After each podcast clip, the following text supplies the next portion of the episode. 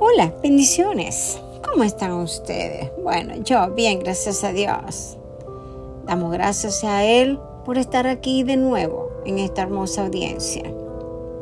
Damos gracias a Anchor por darme la oportunidad de compartir este mensaje con ustedes. Veamos, en la sombra de tus alas siempre quiero estar, Señor. Eso nos pasa a todos. A veces nos pasa algo que queremos volar porque es como que la mejor decisión, ¿no? Una combinación de mi amor por la palabra de Dios y mi admiración por la belleza de las aves y la naturaleza que Él creó me parece súper hermoso y relajante. Para mí es lo mejor. En Mateo 6:26 dice que hiciéramos precisamente eso. ¿Por qué? Miren las aves del cielo que ni siembran, ni ciegan, ni recogen en granero, y sin embargo el Padre las alimenta. ¿No son ustedes mucho más valor que ellas? Claro que sí. Todo tiene valor para Dios, pero nosotros lo tenemos aún mayor. Las alas de un ave son su modo de seguridad. En el Salmo 55, el rey David miró a las aves y decía tener esa ventaja de huir de sus adversarios clamando, terror y temblor me invaden y horror me ha cubierto. Y dice, ¿quién me diera alas como de paloma? Volaría y hallaría reposo. Ciertamente huiría muy lejos. Moraría en el desierto. ¡Wow! Tremendo. En una de las mayores ventajas de tener a las alas, que el ave puede rápidamente abrirlas y escapar del peligro. Y volando a gran altura y a distancia de su percibida y amenaza, y así debemos hacer nosotros, escapar y volar hacia los lugares donde tengamos paz y armonía. De hecho, Dios describió así su intervención enviándolos a israelitas cuando los sacó de la esclavitud en Egipto. ¿Cuántos de ustedes saben ese pasaje? Ustedes han visto lo que he hecho a los egipcios y como lo he, los he tomado sobre las alas del águila y los he traído a mí. Éxodo 19:4. Eso fue en el Éxodo. En su comentario se declara sobre que hay implicaciones de gran veracidad. Dios no solo llegó sobre sus alas para librarlos, al llegar al momento propicio, Dios voló sobre un querubín. ¡Wow! Impresionante. También lo hizo con facilidad y fuerza, como la velocidad de un águila. Así es. ¿Saben que el águila sube muy alto? ¿Cuántos saben que el águila vuela? Es el ave que vuela más alto. Y cuando ya se quiere renovar, sube a la montaña más alta y se aísla para comenzar su proceso de renovación. Muy hermoso. Así debemos hacer nosotros, ir para estar a solas con Dios y contigo mismo, para empezar nuestro proceso de renovación y quitar todo aquello que nos hace daño. Y muchas veces nos quita el sueño y a muchos en otros casos no nos dejan vivir. ¿Están de acuerdo conmigo? Pues eso es cierto. Hay muchas situaciones difíciles que nos quieren envolver, pero hagamos como el águila para renovarnos. Debido a su habilidad de volar muy alto y hacer su sonido en las rocas más inaccesibles, el águila no sufría de depredadores. Como también lo decía Abdía, como Jeremías usaron esa referencia visual para referirse al inminente juicio que sufrirían por parte de sus enemigos, los edomitas. Hmm. Esto, este es un pasaje muy hermoso de la palabra.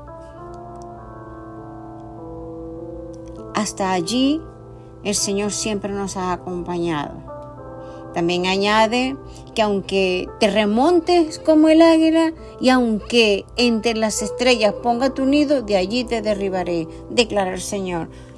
Que aunque volemos más alto, más alto, nos renovemos y todo, tenemos que caminar en rectitud con el Señor, porque la altivez, el orgullo, la prepotencia nos hace que el Señor nos derribe donde quiera que estemos, porque es abominación para Él.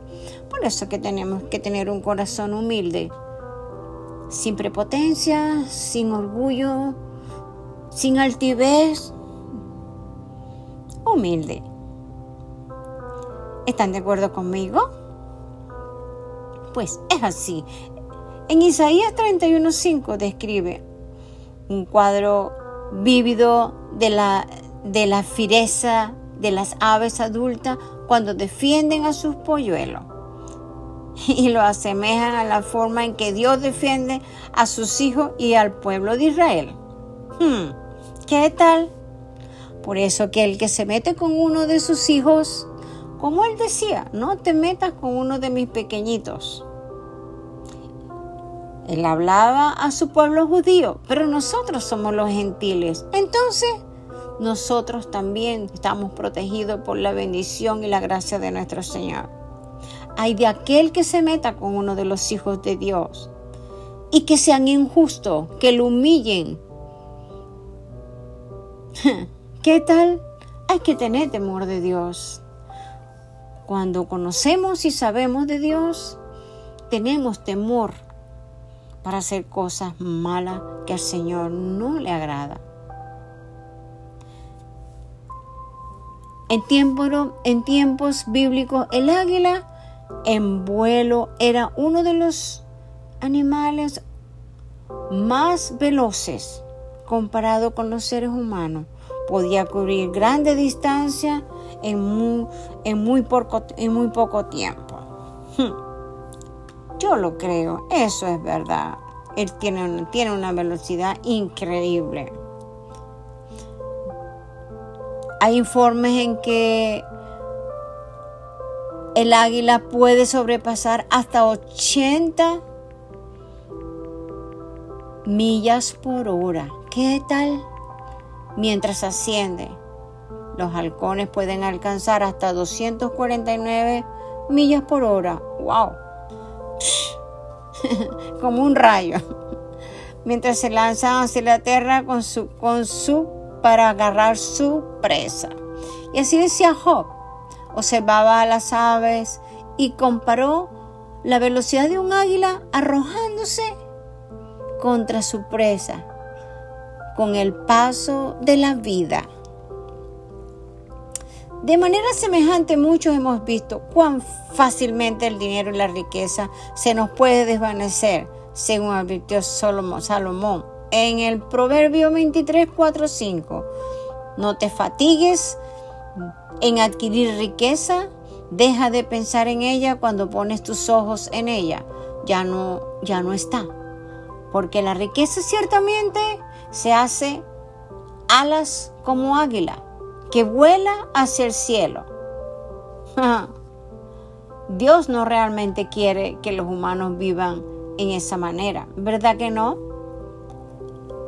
Aunque a primera vista esas instrucciones de Dios pudiesen parecer cargas pesadas, imposibles de guardar. Todo depende cómo se miren. Si no, uno no verdaderamente comprende la razón tras los mandamientos de los beneficios de guardarlos.